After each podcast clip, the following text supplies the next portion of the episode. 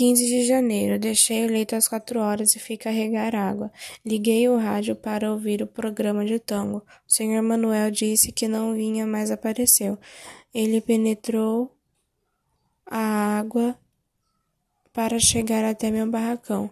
Resfriou-se. Hoje eu estou contente, ganhei, ganhei, ganhei dinheiro, contei até 300. Hoje vou comprar carne. Atualmente, quem, o po, quando o pobre compra carne, fica indo à toa.